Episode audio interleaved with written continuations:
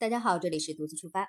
嗯，今天早上呢，跟大家分享一个事情啊，其实前两天就应该分享的。如果关注的朋友，他大概已经知道了，就是泰国的免费落地签的这个政策呀，又改了，改成了十一月十五号到明年的一月十三号这个期间呢是免费的，十一月十五至一月十三。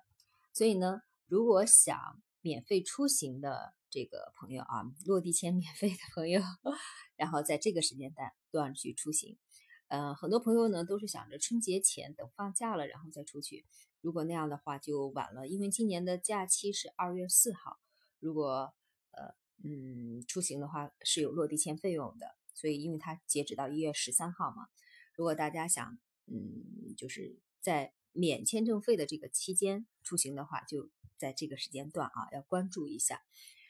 呃，一个人的落地签费用如果不免的话是两千泰铢，所以如果人多的话也可以，呃，节省出来几晚的住宿费吧？